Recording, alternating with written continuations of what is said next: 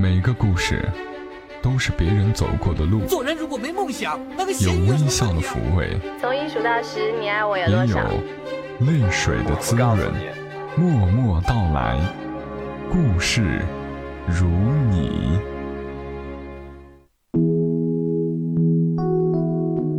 默默到来，故事如你，我是小莫，非常感谢你听到我的声音，在这里，小莫和你说一说我们普通人的故事。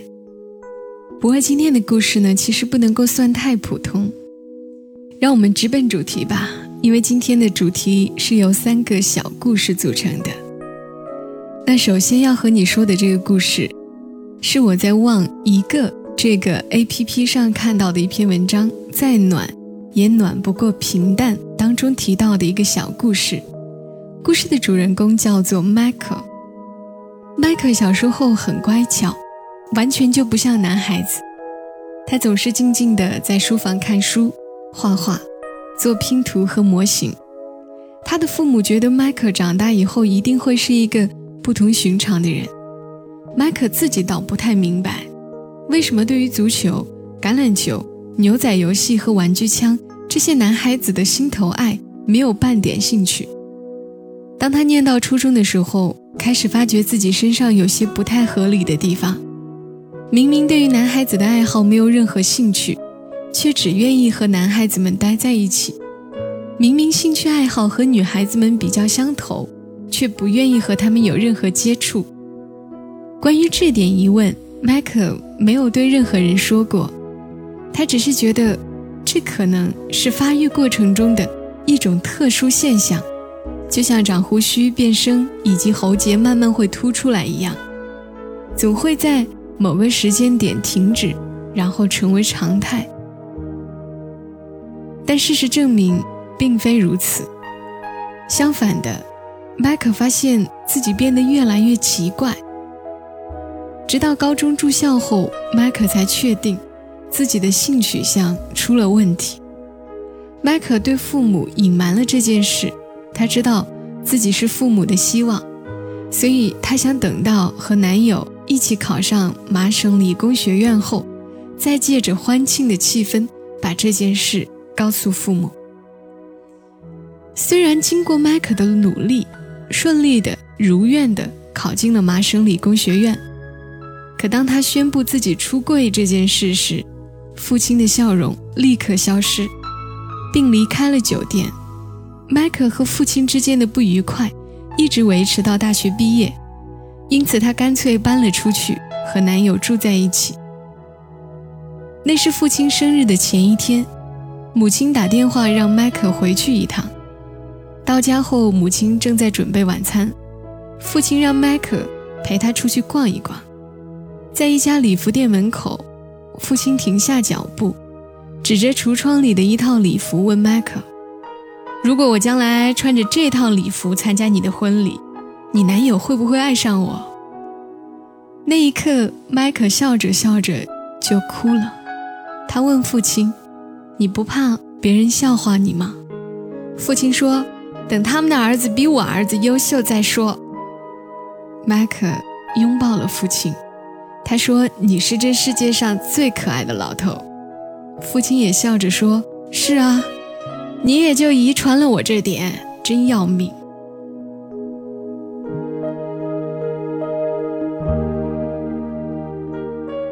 好了，这个小故事讲完了，你也觉得这个故事挺美好的，对不对？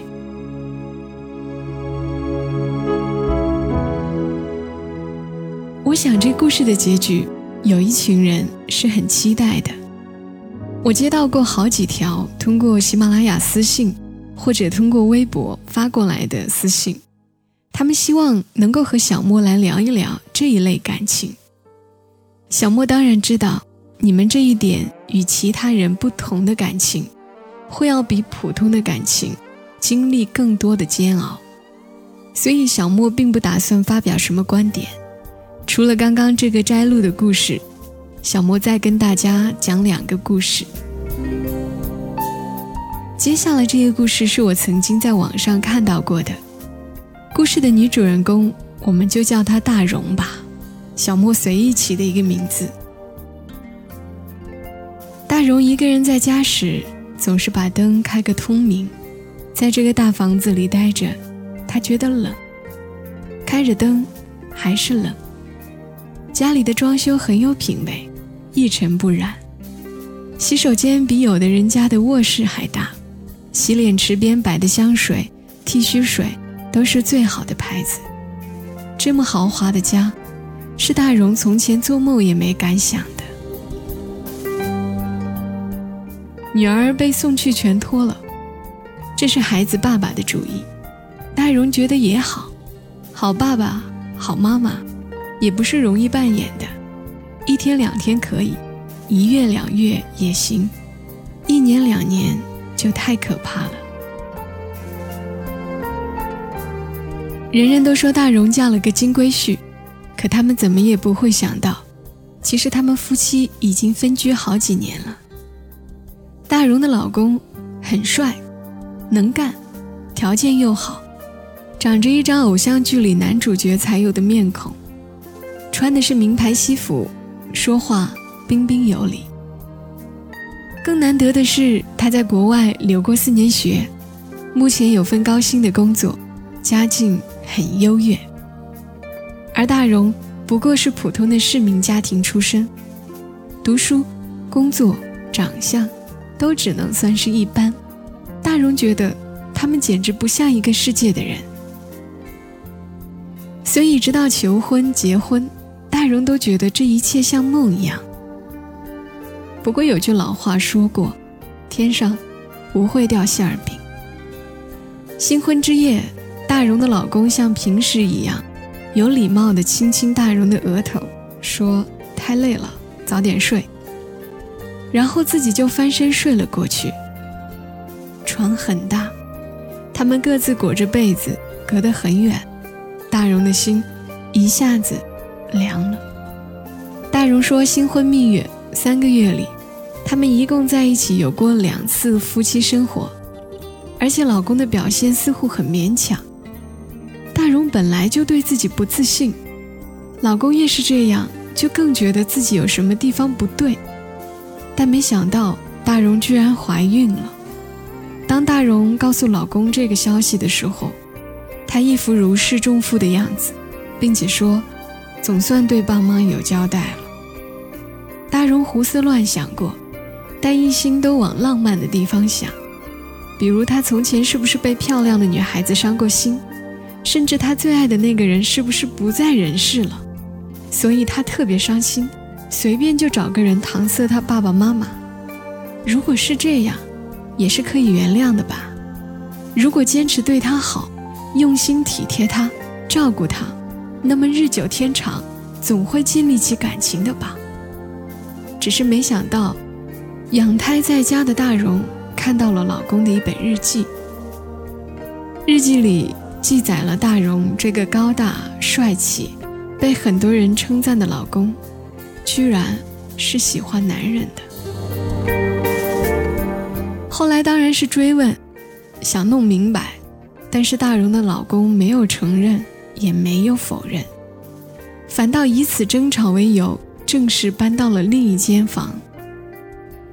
后来的故事就很无奈了，一方面大荣不想打掉孩子。所以，一个好漂亮的女儿就出生了。另一方面，大荣贪图着老公的体面周到，想着自己条件一般，离了婚到哪里找这样的条件的？所以纠结来纠结去，现在女儿都可以上全托了。过惯了锦衣玉食的大荣，后来其实也遇到过动心的人，但是却已经没有了重新再来的勇气。他怕自己已经吃不了生活的苦，所以才在网上发帖求助，希望大家能够给他一点意见。所以我才看到了这个帖子，跟帖的内容小莫也看了一些，其中不乏情况更糟糕的。大荣的老公起码让大荣衣食无忧，在父母面前扮演了好女婿的角色，而有些同样情况的丈夫，连这一点。都做不到，据说和大荣有同样遭遇的女性不在少数。在这里，我先不多说什么，大家自由体会。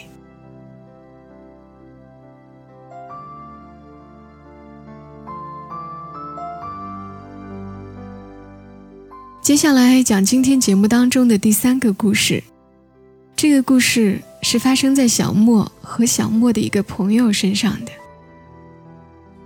曾经，小莫和一个善良的、直爽的、名字叫乐乐的姑娘是同事。我们两个当时都属于刚毕业，差不多是同时到公司的，又都属于好欺负的主，所以自然而然成了不错的朋友。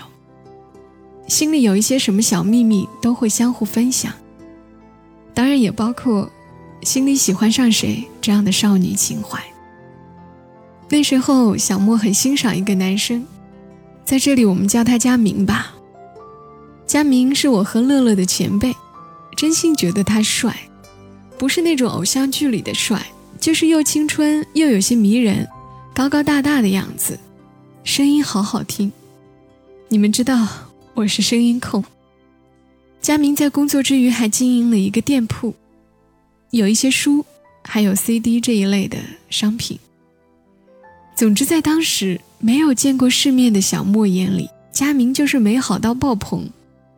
不过那时候的小莫，啊，觉得自己不漂亮、不洋气，懂得又少，连他跟我多说两句话，我都紧张，所以哪里敢心存幻想啊？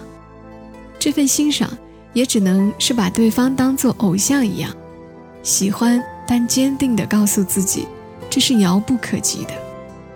当然，这样的男生肯定也不止小莫喜欢，何况当时公司里本来就女生居多，男生就那么几个，其中还有两个明摆着告诉我们他们不喜欢女生。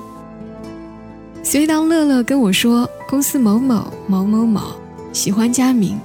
我一点都不觉得意外，只是忍住没有说我也喜欢啊。说完其他女生喜欢佳明的八卦后，乐乐跟我说，其实他也喜欢佳明，而且他还跟佳明暗示过。乐乐不能够算是一个特别漂亮的姑娘，但是她热情、开朗，做事认真，属于那种越相处越觉得有魅力的女孩。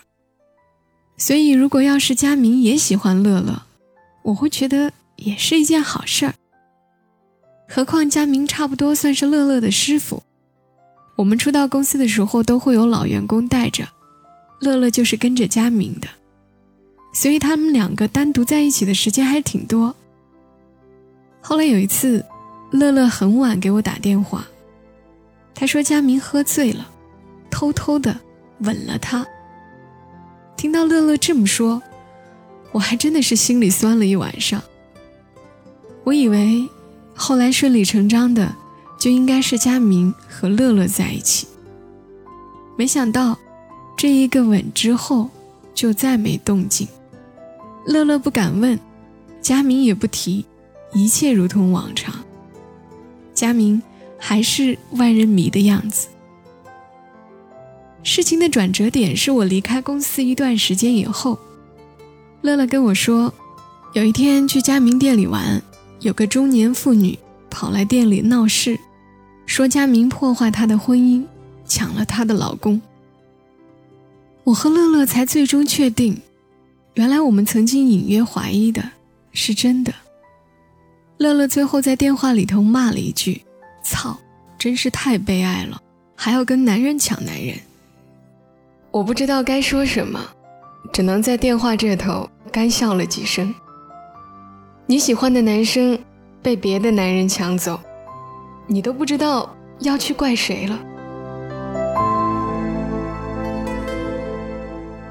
这事儿过去很多个年头了，后来小莫也遇到过其他喜欢男生的帅哥们，有些很坦诚，所以不会生出误会。反倒成了男闺蜜。也遇到过特意找一个女朋友来掩饰真相的，反倒做不成朋友。别再说是谁的错，让一切成灰。除非放下心中的负累，一切难以挽回。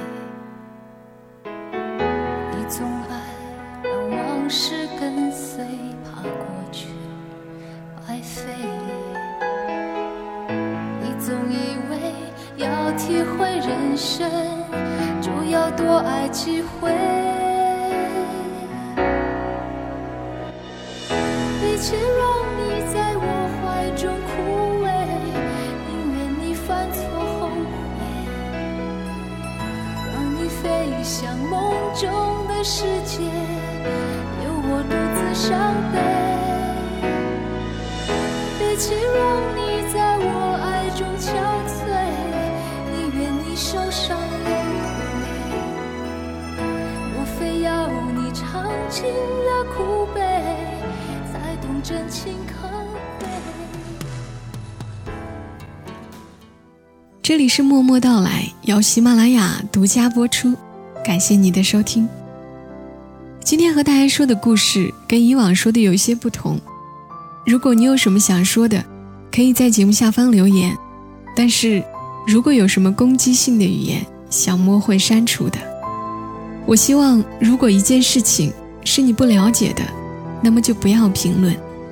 今天说到的这一些人，我只是觉得他们与我们普通人而言有一点点的特别，但是这一点点的特别，却给他们的生活带来了很多的不容易。而小莫却觉得，如果是真出自内心的、单纯的爱，不伤害他人的爱，都是值得尊重的。如果你是那些想找小莫倾诉、愿意听小莫的节目的那一些有一点点特别的人，小莫也好想说，作为每一个有情感需求的人，如果发现自己的恋人，尤其是另一半，原来根本不爱自己。真的是很受伤的，所以你们哪怕再难，也没有理由把无辜的人拖下水的。愿你的人生多一点爱，少些伤害。默默到来，故事如你。今晚的节目就到这里，感谢你的收听，我们下期节目再会。小莫在长沙，跟你们说晚安。走着忍着，醒着想着，看爱情悄悄近了，冷的、暖的、甜的、苦的，在心里缠绕成河。曲折的心情有人懂，怎么能不感动？几乎忘了昨日的种梦。我决定不躲了，你决定不怕了，我们决定了让爱像绿草原滋长着，天地辽阔些多难。不是有故事的人才听懂心里大概。我决定不躲了，你决定不怕了。就算下一秒坎坷，这一秒是快乐的，曾经侥幸就非常值得。我要专注爱你，不想别的，没有